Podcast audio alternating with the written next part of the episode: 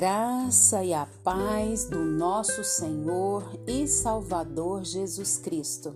Aqui é Flávia Santos e bora lá para mais uma meditação. Nós vamos meditar nas Sagradas Escrituras em 2 Coríntios, capítulo 4, versículo 8.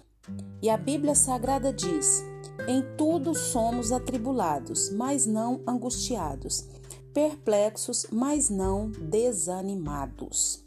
2 Coríntios 4, versículo 8.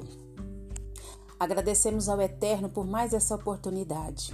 Agradecemos a Deus pela sua vida. Agradecemos a Deus porque até aqui o Senhor tem nos guardado, nos sustentado, o Senhor tem nos guiado, nos protegido e provido tudo aquilo que nós necessitamos e precisamos. Às vezes não é da nossa maneira, não é do nosso jeito, não é o que queríamos, mas o Senhor sempre faz o melhor para os seus. Então, nós precisamos agradecer a Deus. Mais uma semana vai se chegando aí para o final e logo, logo mais uma nova semana e que Deus continue nos agraciando, nos abençoando. Nós vamos falar sobre algo que tem é, atormentado muito as pessoas: é o desânimo. As pessoas ficam desanimadas, ficam atribuladas, ficam angustiadas, ficam perplexas, ficam sem rumos, ficam sem saber o que fazer, muitas vezes ficam assim desorientadas.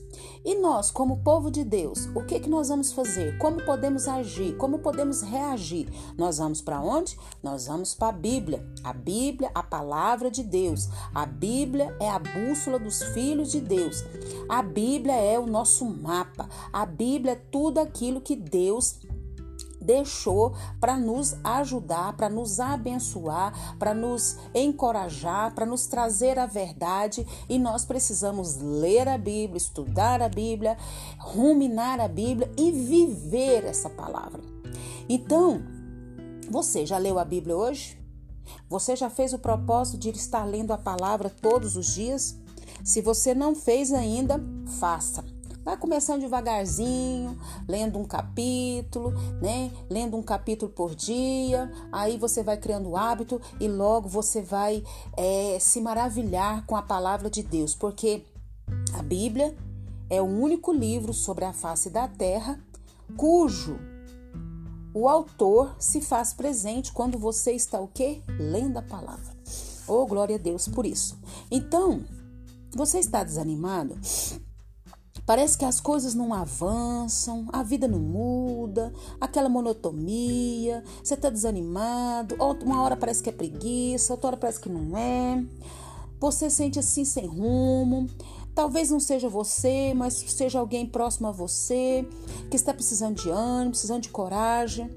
A forma como eu e você enfrentamos os nossos desafios vai mostrar para nós e para o mundo a nossa fé em Deus e a fé no Deus do impossível. Podemos até ficar triste, mas por pouco tempo, pois Jesus é o que? A nossa esperança. Então, o versículo que nós lemos aqui de 2 Coríntios 4, versículo 8, diz que em tudo somos atribulados. O próprio Jesus falou que no mundo nós íamos passar por tribulações, por aflições, por angústias. Então não é que a gente está se, é, se conformando, mas nós estamos o que? Lendo a palavra e, e sabendo que o próprio Jesus disse que a gente ia passar por essas situações. Então, quando eu sei o que a palavra diz e sei muito mais como vencer tudo isso, porque ele disse: No mundo tereis aflições, mas tende bom ânimo. Eu venci. Jesus venceu. E porque ele venceu, eu e você temos esperança. Eu e você podemos avançar, nós podemos conquistar, nós podemos ir à frente. Então nós somos atribulados, passamos por diversas tribulações. Só que tem um detalhe, nós passamos, nós não vamos viver. Nós passamos por uma, um ciclo, entra-se outro ciclo e assim cada ciclo vamos vencendo E o Senhor vai nos ajudando, o Senhor vai nos capacitando, o Senhor vai renovando as nossas forças e nós vamos o quê? Vencendo em Cristo Jesus, porque ele já venceu. Ele não vai vencer, ele já venceu na cruz do Calvário. E o versículo continua dizendo: "Mas não angustiados". O que quer dizer isso? Que somos atribulados, mas não angustiados, porque sempre estamos confiantes o que na vitória. Estamos sempre confiantes na vitória na vitória que Cristo conquistou por, por nós na cruz do Calvário. Nós não podemos tirar os nossos olhos da cruz e do que Cristo fez por nós na cruz do Calvário. E o versículo continua dizendo: perplexos, mas não desanimado, nunca completamente desorientados. Por quê? Porque nós somos ovelhas e nós temos um pastor e esse pastor deu já a sua vida por nós e ele nos orienta, ele nos capacita, ele nos direciona para passos verdejantes, para águas tranquilas, ele refrigera nossa alma, porque ele é o Deus da nossa vida, o Deus da nossa salvação. Então nós como povo de Deus, nós podemos podemos ficar atribulados, às vezes passando por algumas situações que nos, nós ficamos apreensivos, mas sempre confiantes o que? Na vitória.